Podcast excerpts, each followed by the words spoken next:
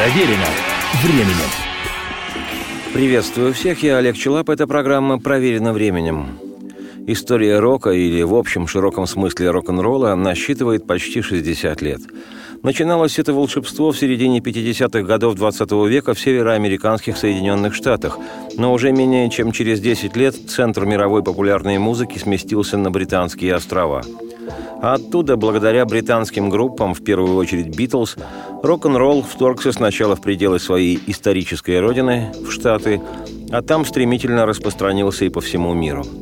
Как у каждого живого существа с творческим началом в основе, и более того, как у явления первородного, стихийного, у рок-н-ролла было несколько стадий развития. Зарождение, самоутверждение, взросление, время мощнейшей творческой концентрации и экспериментов – канонизация и, самая несимпатичная пора, масштабная коммерциализация. Не хочу занудствовать и тратить на размышления вслух драгоценное время программы. В конце концов, я здесь не диссертацию защищаю по теме «Рок-н-ролл жив, а мы уже да». Но самым, на мой взгляд, ценным, плодотворным и просто потрясающим периодом существования рок-музыки являются годы с 1963 по 1975. 12 лет чистого золота, когда из молодежной, исключительно развлекательной субкультуры рок-н-ролл трансформировался в социально-культурный феномен, в подлинно художественное явление.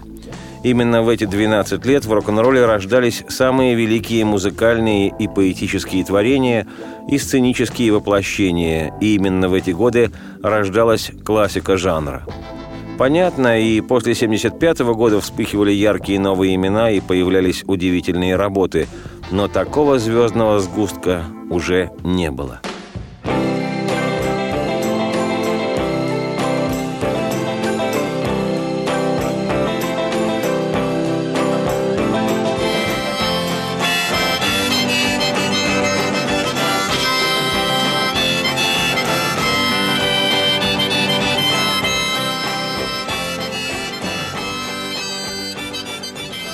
Сегодня с нескрываемым удовольствием начинаю давно обещанное многочастное повествование об артистах и альбомах, которые в период с 1963 по 1975 годы становились лидерами британского национального хит-парада в ту невероятную эпоху.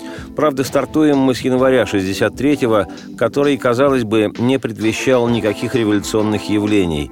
Год начинался продолжением эстрадной, выверенной, лакированной музыки из предыдущих лет – 12 января 1963 на вершине британского хит-парада оказался альбом-саундтрек из американского фильма «Вестсайская история» режиссеров Роберта Уайза и Джерома Робинса, снятый в 1961 году как киноверсия одноименного, ставшего культовым бродвейского мюзикла, созданного еще в 1957 композитором Леонардом Бернстайном и поэтом Стивеном Сондхаймом – потомками очередных еврейских эмигрантов из Российской империи, без которых, как показала жизнь, не было бы в Штатах ни джаза, ни Голливуда, ни Бродвея. В основе сюжета вестсайской истории адаптация шекспированной истории «Ромео и Джульетта» Действие происходит в Нью-Йорке 20 века во времена господства в этом городе Большого Яблока многочисленных банд. И юноша Тони из банды белых итальянцев – влюбляется в порториканку Марию, и она отвечает ему взаимностью. А в финале, как и у Шекспира, все заканчивается трагически, и любовь рифмуется с кровью. Картина «Вестсайская история» получила в 1962 году в разных номинациях 10 премий «Оскар», три премии «Золотой глобус» и, собственно, сам саундтрек был удостоен премии «Грэмми». Более того, по версии Американского института кинематографии, фильм является вторым в списке лучших мюзиклов всех времен. Но если говорить откровенно, на мой взгляд, картина просто-таки прискучнейшая.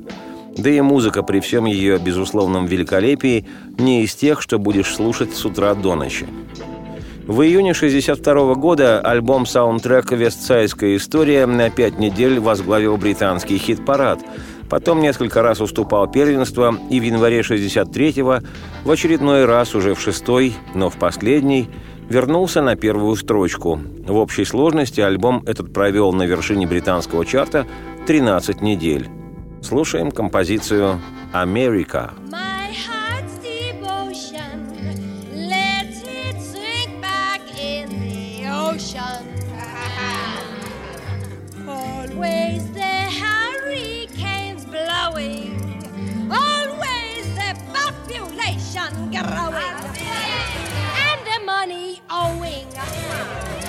the sunlight streaming, and the natives steaming.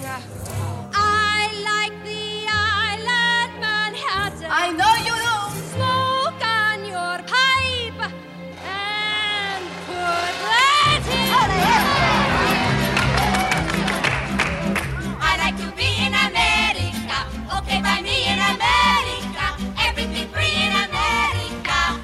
For a small in America.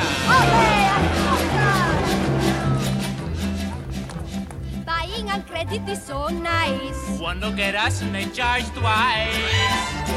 I have my own washing machine. What will you have though to keep clean? Skyscrapers bloom in America. Cadillac zoom in America. Industry boom in America. Wealth in a room in America. Lots of new housing with more space. Lots of doors slamming in our face. I'll get a terrace apartment. Better get rid of your accent.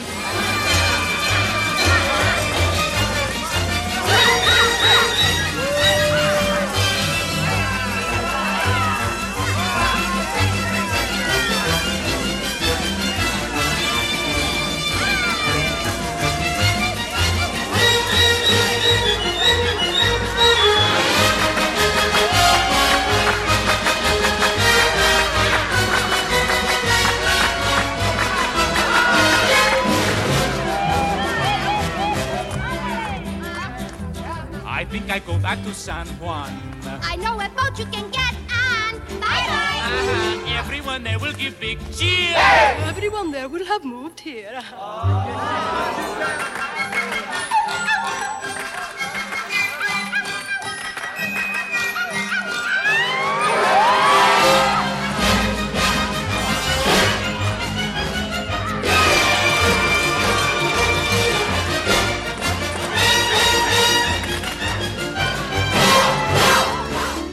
Не переключайтесь, после двух-трех дежурных вдохов последует один на выдох вслух.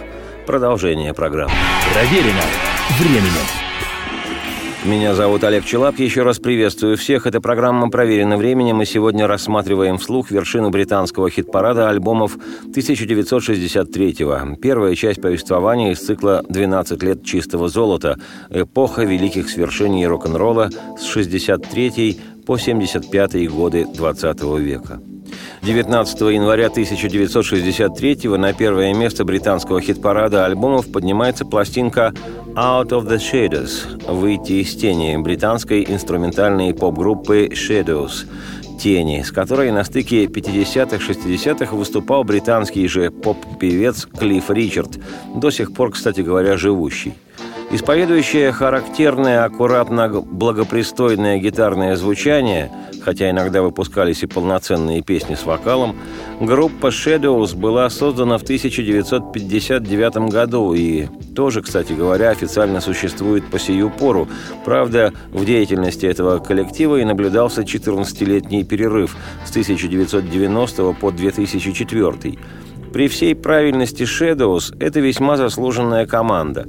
Сегодня на их счету в общей сложности 69 хит-синглов, 35 самостоятельных и 34 с Клиффом Ричардом.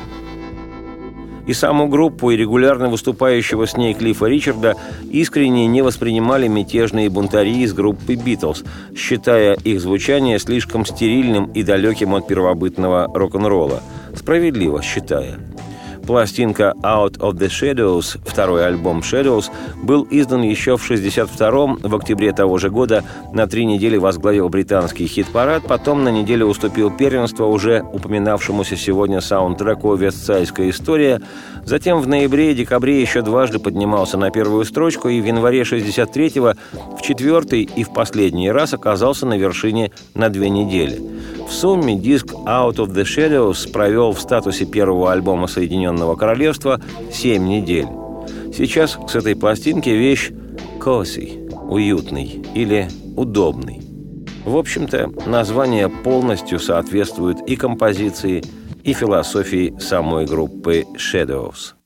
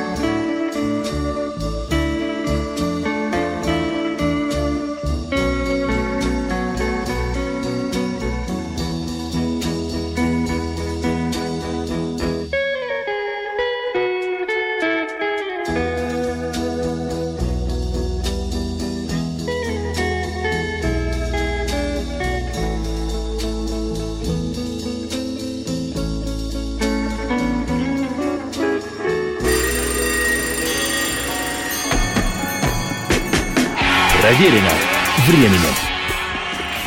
Немного отвлекусь от британского чарта. Просто так надо. И скоро станет понятно, почему. Я не случайно упомянул о неприятии музыкантами Битлз всего, что делали Клифф Ричард и поп-группа Shadows.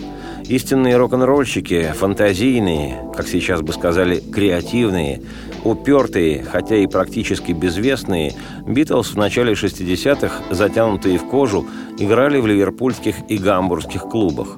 Учившиеся музыке по записям американских авторов, часто чернокожих, и буйные, честолюбивые битлы в порыве юношеской гордыни считали Клиффа Ричарда и Шэдоус аккуратненькими манекенами, отутюженными и пресными.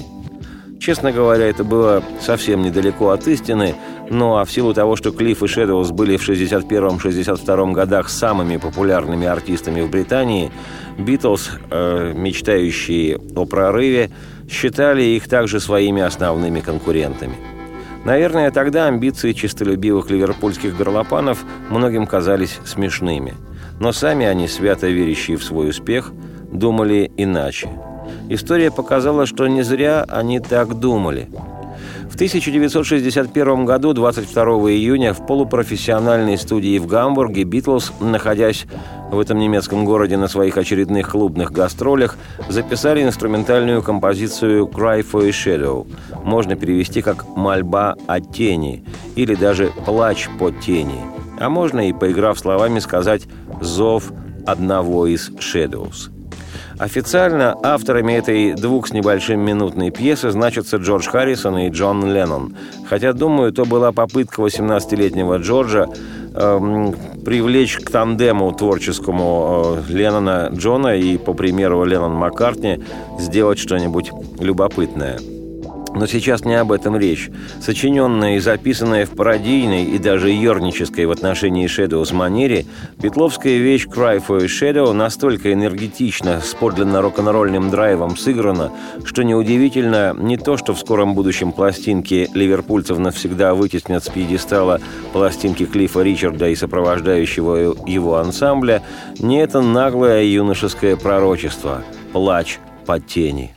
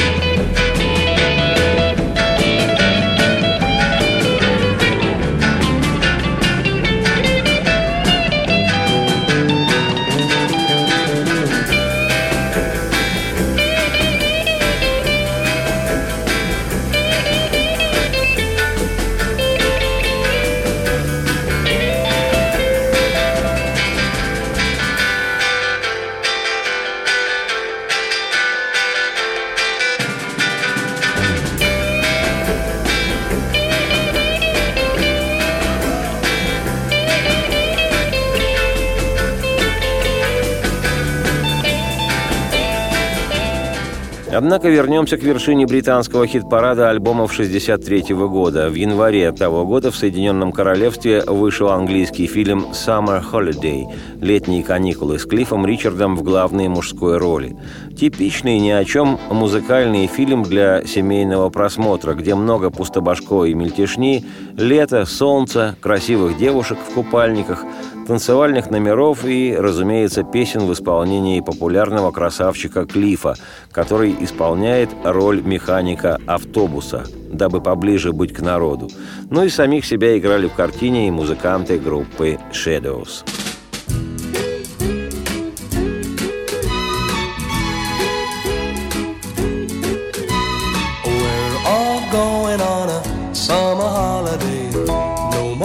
For a week or two.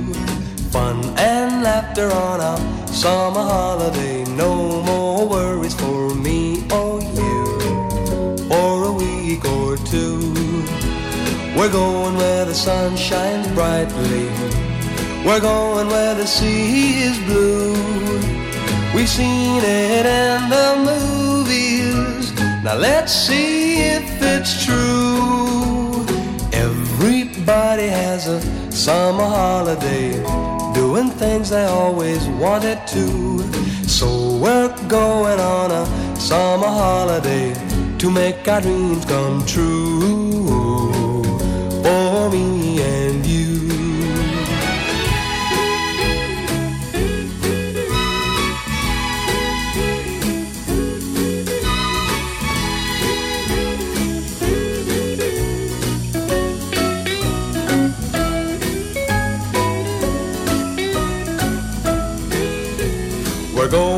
the sun shines brightly. We're going where the sea is blue. We've seen it in the movies. Now let's see if it's true. Everybody has a summer holiday, doing things they always wanted to. So we're going on a summer holiday to make our dreams come true for me and you.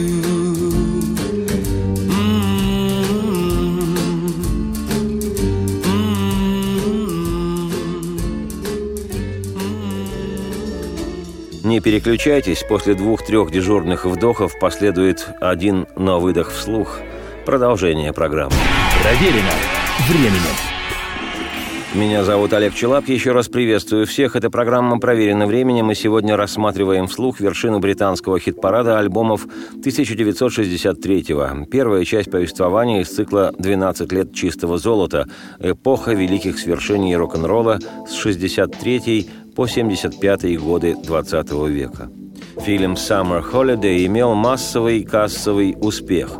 Кстати говоря, в середине уже 90-х годов прошлого века сюжет фильма «Летние каникулы» с незначительными изменениями был положен в основу одноименного мюзикла. Премьера состоялась в 1996 в оперном театре Блэкпула, после чего последовал тур по Британии. Идет этот мюзикл и до сих пор. Правда, звучат в спектакле не только песни из фильма, но и некоторые другие вещи из репертуара Клиффа Ричарда. Но сегодня для Британии Summer Holiday – обязательная часть национальной культуры, музыкальный памятник началу 60-х. Ну а способствовало этому в немалой степени и то, что в феврале 63-го на волне обвального успеха картины вышел и саундтрек, музыка и песни из фильма, и альбом получил такое же название «Summer Holiday». Понятно, что там была собрана вся карамель в исполнении Клиффа Ричарда и сопровождавшей его группы Shadows. Но таковы были в начале 60-х стандарты официальной поп-сцены. Неудивительно, что изданные сорокопятками несколько песен из этого саундтрека поднимались все как одна на вершину британского чарта синглов. Ну а сам диск 2 февраля 63-го сместил с верхней строчки хит-парада альбомов пластинку самих же Shadows «Выйти из тени» и на долгих 14 недель, а это три с половиной месяца, вплоть до 11 мая 63-го возглавил национальный список.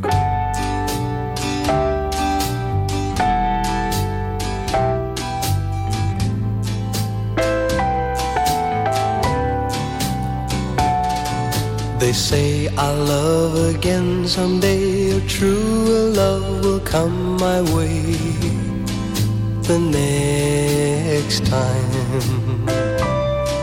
But after you, there'll never be a next time for me. They say that I'll find happiness in someone else's warm caress the next time. I'll soon forget your kiss and heartaches such as this will just be ancient history. They say that I'm a fool to weep, that I won't go on losing sleep the next time. That someone else will mend the heart you've broken into. But how can I fall in love the next time?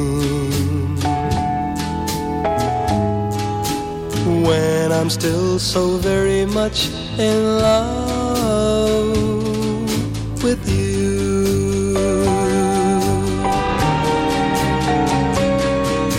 They say that I'm a fool to weep, that I won't go on losing sleep the next time. Из альбома саундтрека Summer Holiday песня «The Next Time» в другой раз. Кто же мог знать, что другого раза у Клиффа Ричарда и Shadows уже не будет?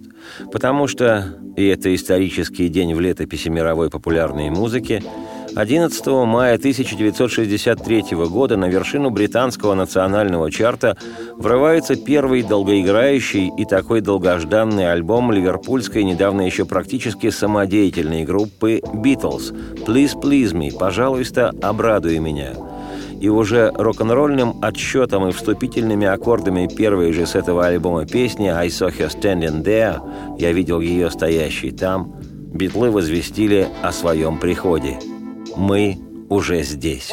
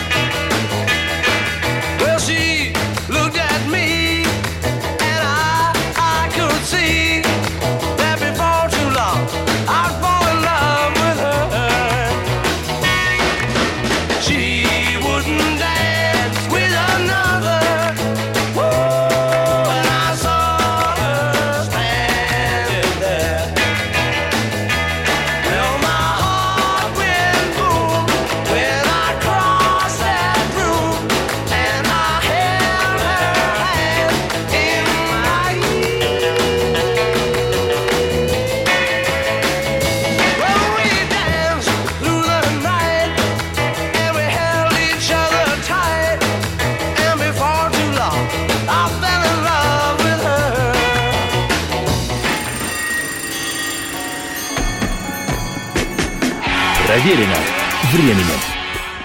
Вышедший в свет еще 22 марта 63-го первый альбом «Beatles Please Please Me» более полутора месяцев целенаправленно шел к первому месту в национальном хит-параде.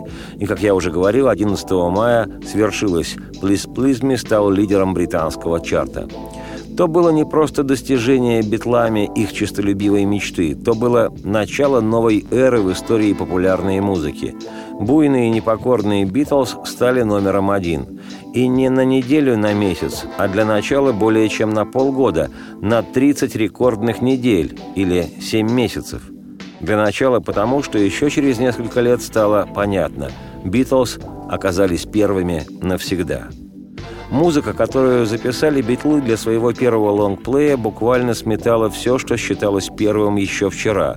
Необузданный и мощный ветер таился в этих записях, свежий и подернутый морозом воздух, в отличие от сладкоголосой поп-эстрады имени кондитерской фабрики, которую предлагали другие артисты и группы.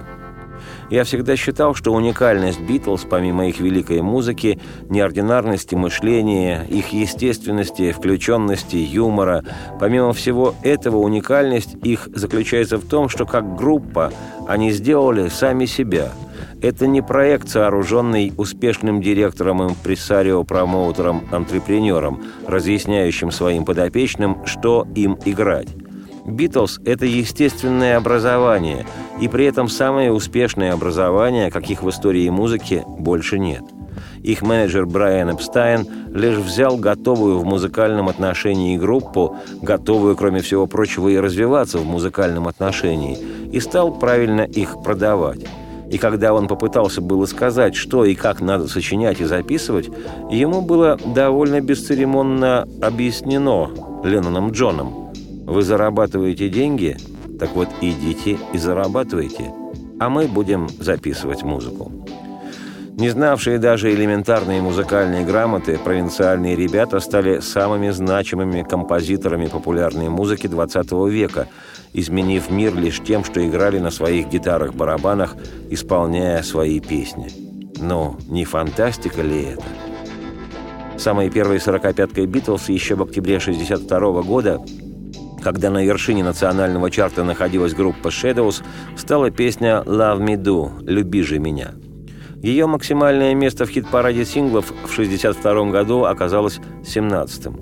Автор идеи «Love Me Do» Пол Маккартни уже сегодня шутит по поводу этой вещи со словами «Люби, люби меня, ты же знаешь, я люблю тебя», как о самой философской песне «Битлз». Леннон Джон, напротив, говорил, что в ней есть блюз, и ему песня нравится – Честно говоря, лично мне она никогда не нравилась, я всегда считал ее кондовой. Но удивительное дело, если послушать, что из британских поп-песен до «Битлз» становилось популярным, то скорей, скорее включайте «Love Me Do» – «Воздуха». Love,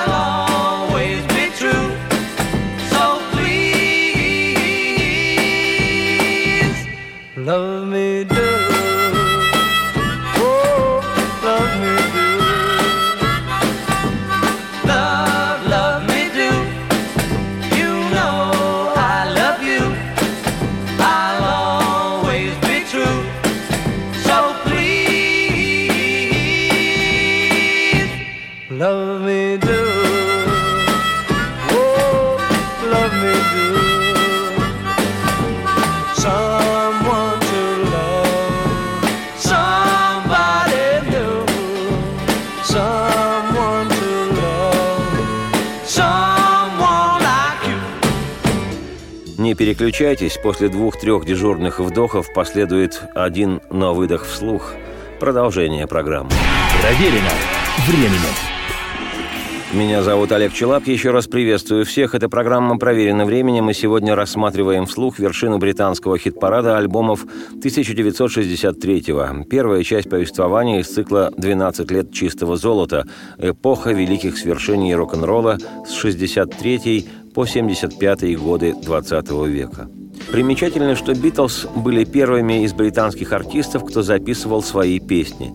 Но когда на раннем этапе приходилось использовать и заимствованный материал, произведения других авторов, как это делали все остальные певцы и группы, он получался у Битлов не просто убедительно, а процентов на 95 убедительней, нежели оригинал. Также произошло и с песней «Baby, it's you» – «Это все из-за тебя, детка». Вещь эта из репертуара одной из любимых битлами американских вокальных групп «Shirtless», в которой заспевали очаровательные чернокожие дивы. Но насколько же чувственно поет на этой записи белый, но истинный рок-н-ролльщик Леннон Джон.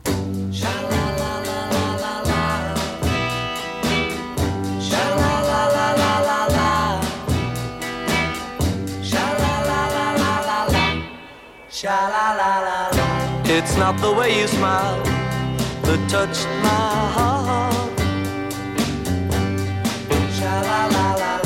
It's not the way you kiss that tears me apart. Oh, many, many, many nights go by. I sit alone at home and I cry over you. What can I do?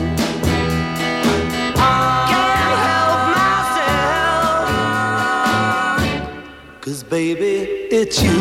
Sha la la la la la la. Baby, it's you. Sha la la la la la la. Sha la la la la. You should hear what they say about you. Cheat, cheat. Sha la la la la. They say, they say you never, never, never, ever been true. Cheat, cheat. Oh, it doesn't matter what they say. I know I'm gonna love you any old way. What can I do? And it's true. Don't want nobody, nobody. Cause baby, it's you. Baby, it's you.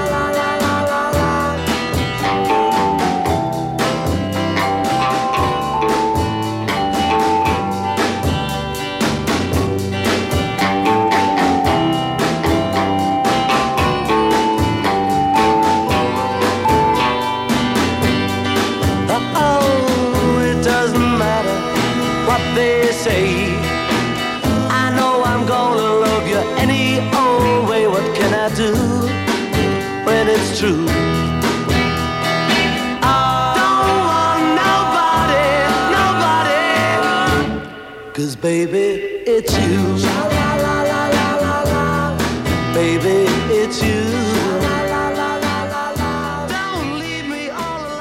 На следующей неделе продолжим исследовать вершину британского хит-парада 1963 и дальше годов в цикле «12 лет чистого золота. Эпоха великих свершений рок-н-ролла с 63 по 75 годы 20 века». Поверьте, это наиувлекательнейшее занятие. Сегодня же я оставляю вас с песней Леннона Маккартни «Please, please me», «Пожалуйста, обрадуй меня», давшей название всему дебютному битловскому альбому – Записанная еще в конце ноября 62-го и выпущенная синглом через полтора месяца, в середине января 63-го, «Сорокопятка Please Please Me» уже в марте возглавила британский хит-парад синглов.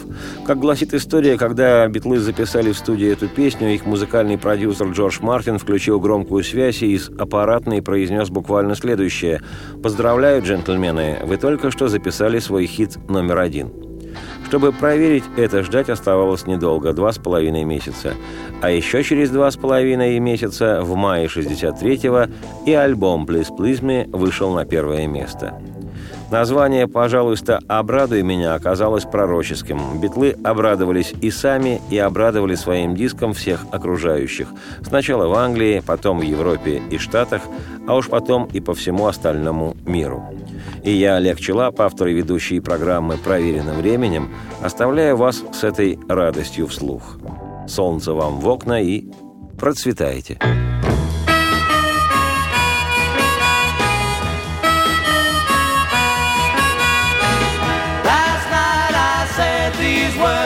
my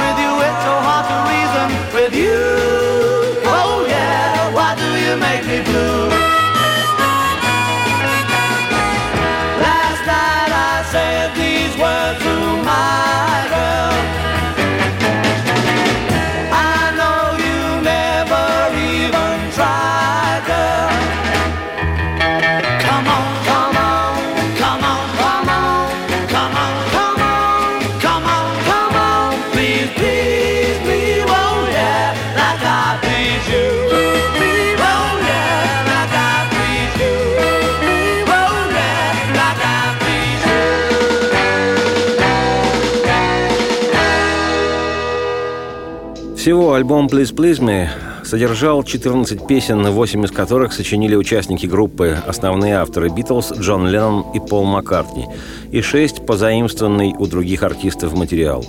По тем временам такое было делом просто-таки неслыханным. Как правило, музыканты поп-групп исполняли песни, сочиненные исключительно композиторами и поэтами-песенниками – а здесь неслыханная действительно дерзость и в какой-то мере демонстрация самоуверенности. Не просто одна-две песни собственного сочинения, а большая часть альбома – 8 треков из 14. Остальные шесть песен, размещенные битлами на их дебютной пластинке, это вещи, входившие в концертно-клубный репертуар группы. Причем авторами этих песен являлись исключительно американские, не британские авторы – Примечательно, что 10 из 14 песен для первой пластинки битлы записали за один день. И кроме того, что такая практика в 1963 году была в британской поп-индустрии делом обычным, это свидетельствовало еще и о том, что компания EMI, которая выпускала диск, а. Не очень-то высоко еще ценила «Битлз», несмотря на успешный второй сингл группы, коим стал, кстати говоря, как раз-таки сингл «Please Please Me», возглавивший национальный хит-парад в марте того года. И Б. Компания EMI хотела как можно быстрее выбросить на рынок лонгплей «Битлз», пока молодежь не нашла себе новых кумиров – Группу «Битлз» в 1963 году рассматривали как очередную однодневку, на смену которой завтра придет другая команда. И потому надо ковать, пока горячо. Кто же мог подумать, что и сами «Битлз», и их наполненные молодой энергией, буйностью, свежестью, чувственностью и упругой непокорностью альбом станут истинной, не случавшейся до тех пор сенсацией, и не на неделю, на две, как это обычно происходило с участниками хит-парадов – с выходом в свет пластинки Бетловской «Please Please Me» «Пожалуйста, обрадуй меня» произошло нечто поистине исторически невероятное. Пластинка провинциальной группы, о которой совсем недавно узнали в Британии, поскольку до этого ансамбль был известен лишь в родном Ливерпуле и немецком Гамбурге, куда битлы несколько раз выезжали для работы в местных клубах – так вот, пластинка недавно безвестной провинциальной группы стала не просто номером один. Дебютный долгоиграющий альбом «Beatles Please Please Me» возглавил национальный хит-парад «Сердечники, примите волокордин» на 30 недель.